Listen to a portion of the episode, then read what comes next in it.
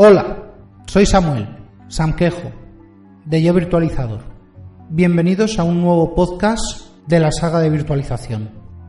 Hola, este es el último capítulo de teoría pura hardcore, como me han llamado últimamente, que meteré al menos por el momento.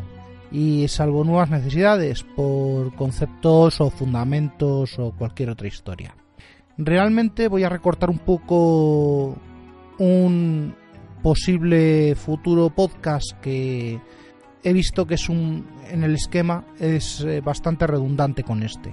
Así que vamos con el tema y voy a intentar de nuevo que sea voy a intentar que sea ameno. Hasta ahora he hablado de emuladores, de hipervisores, de simuladores, pero todo eso ha sido muy disperso, así que esta primera parte la voy a guiar un poco así con no sé, sobre nombres, sobre definiciones y sobre todo sobre usos. Vamos a ello.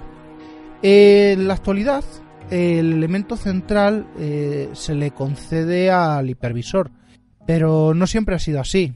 Vamos a centrarnos eh, en los hipervisores, eh, ya que ya habrá tiempo para otras cosas.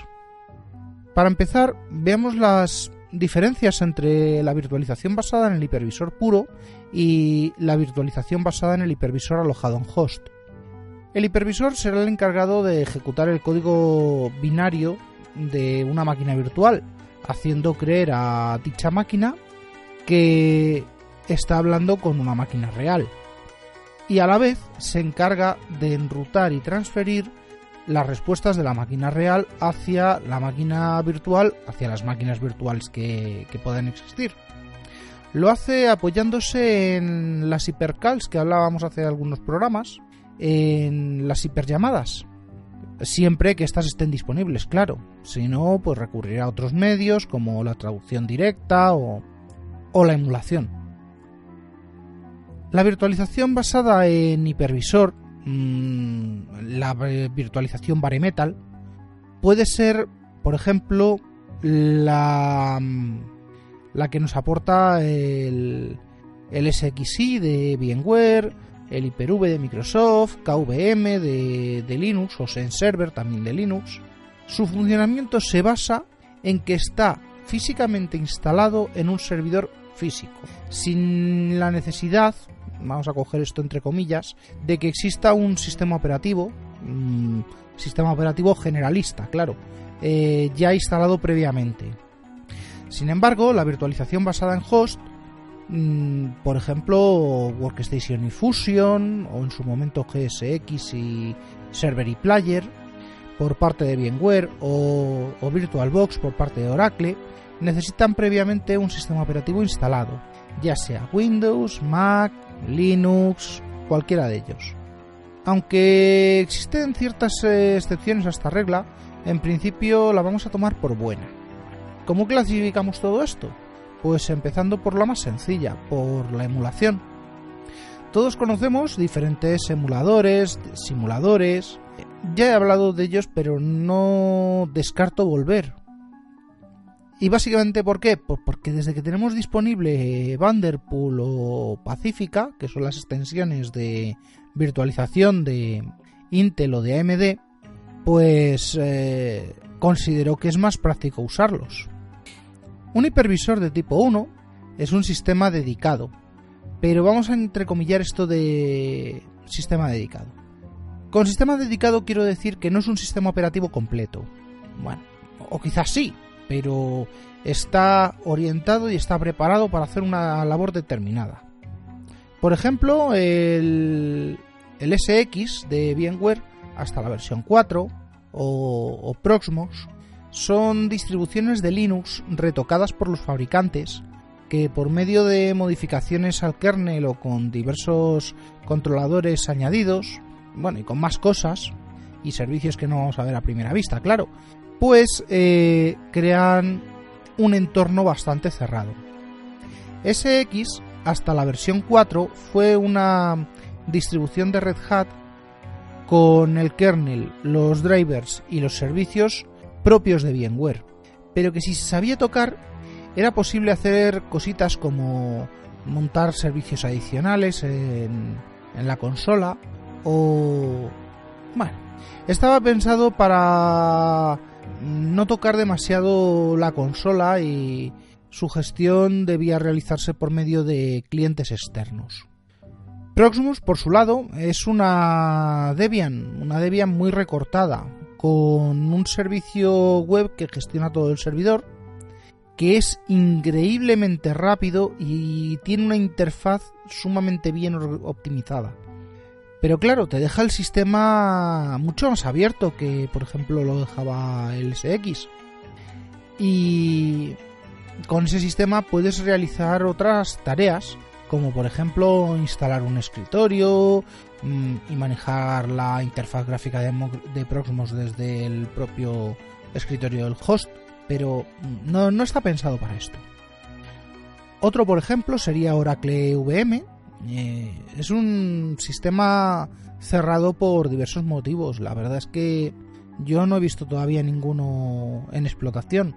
No me dedico a montar tantas bases de datos y cuando hay que montar Oracle como base de datos, eh, lo normal, lo habitual es eh, hacerlo en arquitectura Spark si la tienes disponible. SXI de VMware llegó como sustituto al, al SX, pero más que sustituto fue realmente una evolución.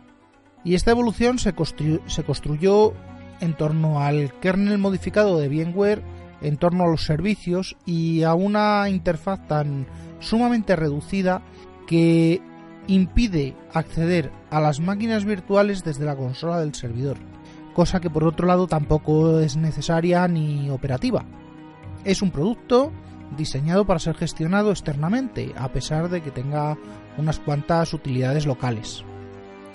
El resto del mercado de hipervisores de tipo 1 pues eh, lo compone principalmente KVM como, como mayor exponente o QEMU cuando KVM no está soportado por algún motivo y bueno, es que hay un solapamiento entre KVM, QEMU, LibVirt, que si bien parece que están solapados, lo que hacen es complementarse perfectamente entre ellos. Proxmos es un ejemplo de sistema con un KVM ya preparado, pero está dedicado y aquí ya estoy hablando de, de otras cosas un poquito más, eh, más abiertas, más generalistas. Realmente en cualquier sistema Linux o, BSD es posible ejecutar un kernel de, de Xen o, un KVM. Por lo que siendo una excepción a lo que dice G hace un par de minutos, vamos a, darla por buena. Porque si bien es cierto que podemos instalar un, un kernel de Xen en un Ubuntu desktop, y ponernos a usarlo como máquina ofimática a la vez, pues, no sé, máquina ofimática y ejecutar máquinas virtuales por debajo y tal, esto está mucho más cerca del hipervisor, del concepto de, hipervisor de tipo 2. Por lo tanto, mm, vamos a asociar eh, a los hipervisores de tipo 2 a todo lo que tenga esta forma que he contado y luego os cuento una cosita de cómo se llaman estas cosas vulgarmente. Teniendo en cuenta que el tipo 2 requiere un sistema operativo, pues tendremos a, Windows como base de, VMware Workstation o, de Player o de Oracle VirtualBox o tendremos al propio Hyper-V de, Windows eh, o anteriormente teníamos a Virtual PC y Virtual Server. Estos existieron desde hace muchísimo tiempo gracias a, a Connectix posteriormente devorada por, Microsoft, pero así es la vida. O incluso tenemos eh, VMware Fusion en Mac, creo que Parallels también es de Mac. No lo sé, no lo no toco Mac, no he catado estos dos productos. En Linux el abanico es muchísimo más amplio porque a VMware con sus dos productos y a Oracle se le suman KVM y QEMU nativos. Todo esto está muy bien. Tenemos un sistema que estamos usando donde podemos levantar una máquina virtual, pero siempre hay cosas raras y durante bastantes años pues me las he ido encontrando.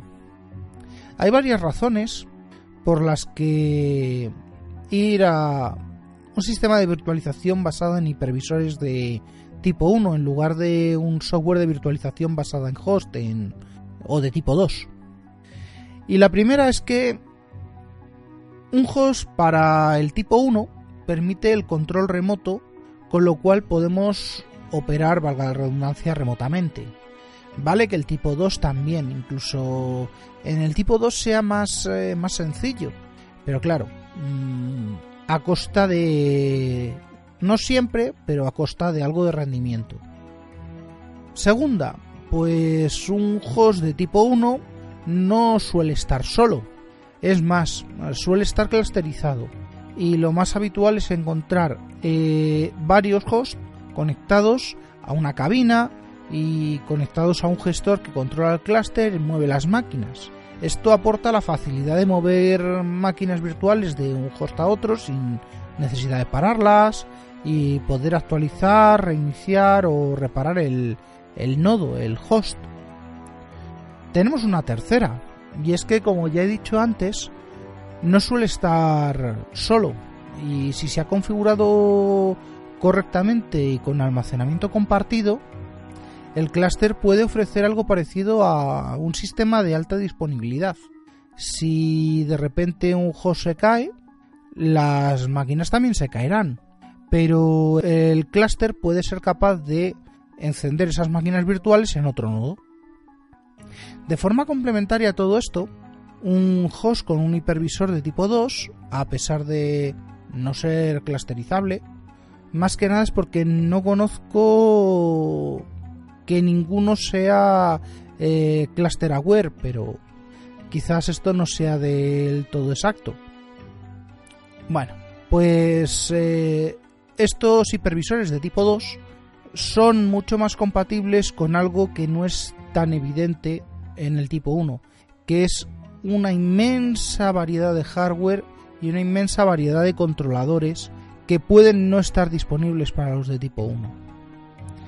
Aunque la virtualización basada en hipervisor de tipo 1 ofrece un mayor rendimiento, es la virtualización basada en host la que ofrece una mayor compatibilidad con, con el hardware, mucho más amplia. Eh, es decir, si puedes instalar Windows o Linux en tu servidor físico, entonces podrás instalar la solución de virtualización basada en host. Por consiguiente, una de las mayores mm, diferencias de la solución basada en hipervisor de tipo 1 frente al hipervisor de tipo 2, a la solución basada en host, bueno, aparte de las obvias, es que esta última, la virtualización basada en host eh, con un hipervisor de tipo 2, eh, tiene una lista de hardware certificado mucho más amplia. Sin embargo, la virtualización basada en hipervisor de tipo 1 tiene un mayor rendimiento, mayor fiabilidad, mayor estabilidad, escalabilidad y muchas habilidades más. Y sobre todo buenas funcionalidades. Pero como todo, hay que pagar cierto precio, hay que pagar cierto peaje.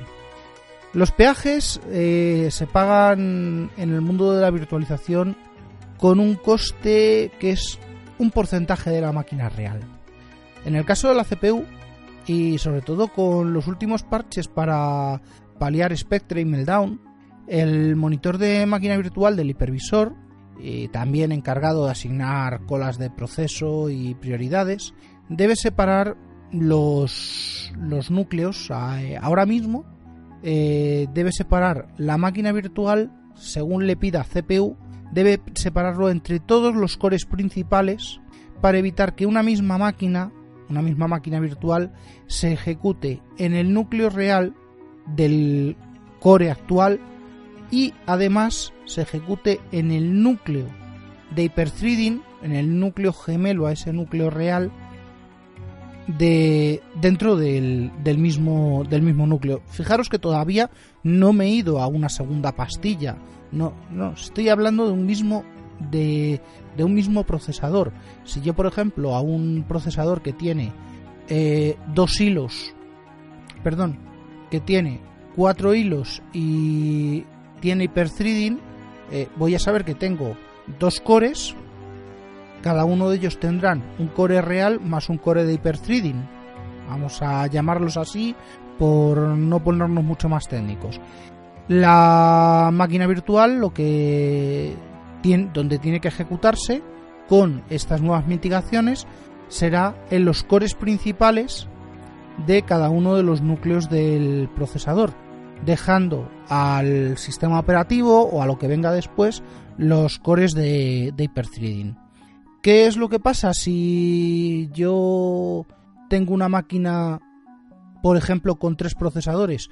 Bueno, pues que esta mitigación no podrá eh, ser aplicada y la máquina quedará expuesta a un posible ataque a través de Spectre versión 4, me parece que era. Pero bueno, esto solo aplica a Intel y, y es ya teoría avanzada. Y, claro, vamos, vamos acelerando que, esto puede ser quizás demasiado denso. Hay más peajes, así que lo que voy a hacer es eh, apuntarme todo esto para ya más hacia el final de la saga hacer un, un episodio de teoría avanzada de, de cómputo de, de virtualización.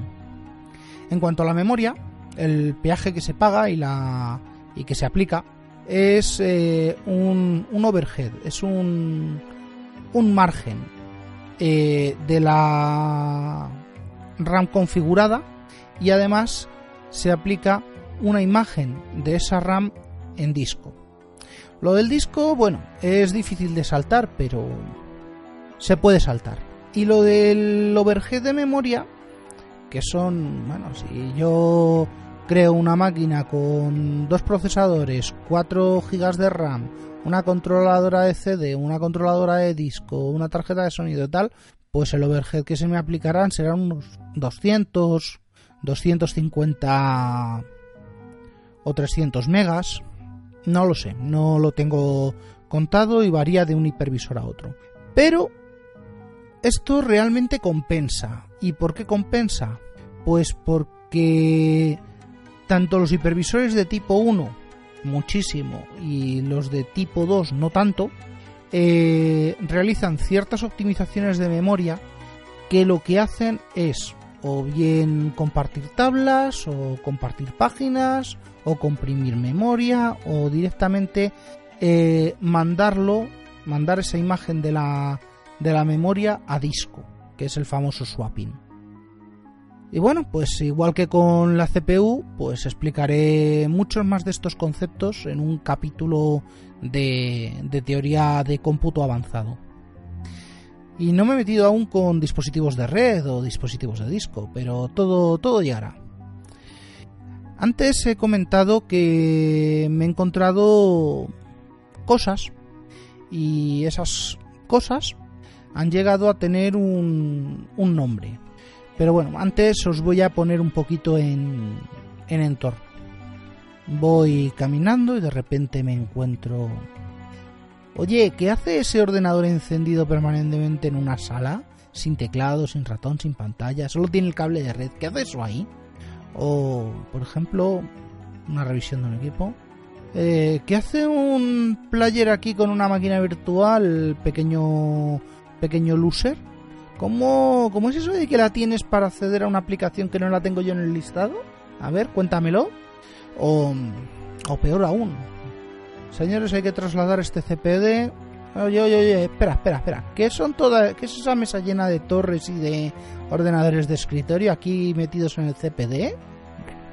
Pues eh, este panorama es bastante real, no me he inventado nada. Todos estos engendros eh, se denominan setas. Y una seta sería el, el acrónimo de sistema extraño totalmente aislado. Como, como, ya veremos, hay setas tolerables, eh, setas incluso deseadas. Y después hay setas completamente absurdas que, pues, de no ejercer la correcta gestión pueden, pueden crear bastantes problemas. En principio puedo considerar que todo lo que no está identificado, lo que no está documentado y no está inventariado es una seta. Pero como esto es bastante surrealista, vamos a dejarlo en que las setas están para todo lo que no puede estar en el CPD. Y por supuesto, aquí no me estoy metiendo con el que tiene una máquina virtual, por ejemplo, para, no sé, un Windows porque necesita Perl y ActivePerl o Sidewin no le dan el servicio adecuado. Bien, ¿vale? Es una herramienta más. Pero bueno, que un ejemplo claro de una seta puede ser una máquina virtual instalada en, por ejemplo, VMware Player, en un servidor pequeño o en un PC con una aplicación que requiere pues comunicaciones con, con un puerto de serie o de paralelo, como fue el caso de un viejo Windows 95 que me encontré que controlaba un robot y nunca se pudo contactar con el fabricante para obtener una actualización, para conectar ese robot a un Windows 2000 o algo superior. O bueno, también puede ser el caso de un software de contabilidad que se virtualizó porque la máquina donde estaba murió, pero que requería una, llave HASP, una, una llave por hardware. Es un sistema de licenciamiento en el que va una mochila, mochila, eh, cacharrito que se conecta en el puerto de serie, puerto paralelo, puerto USB, Así que, bueno, pues esto acabó dentro de un VMware Workstation, en un servidor dedicado a ello, creo que era un, 2008, en el fondo de un CPD. El escalón del salto del hipervisor de tipo 2 al de tipo 1, con las ventajas que, aporta, pues es eh, un camino, es un, escalón que está plagado de, esto, de setas. Y como ya es tarde, pues voy recogiendo. Ya volveré con nuevos contenidos, eh, que hay que empezar a meterse con el almacenamiento, con las redes y sobre todo con la práctica. Me ronda la mente grabar un par de vídeos para ilustrar el siguiente capítulo de la saga de virtualización. No sé, a ver qué se me ocurre. Este podcast está asociado a la red eh, de sospechosos habituales, eh, a la que podéis uniros en la dirección eh, bit.ly bit.ly barra sospechosos habituales. También podéis contactar conmigo en el Slack de WinTablet, en Telegram, a través del canal Grupo Virtualizador o por Twitter en arroba yo virtualizador. Así que hasta la próxima. No olvidéis eh, dejar una reseña si os ha gustado. No olvidéis eh, darle al botoncito del corazón en iVoox si os ha gustado. Y siempre agradecido por los... Hasta la próxima.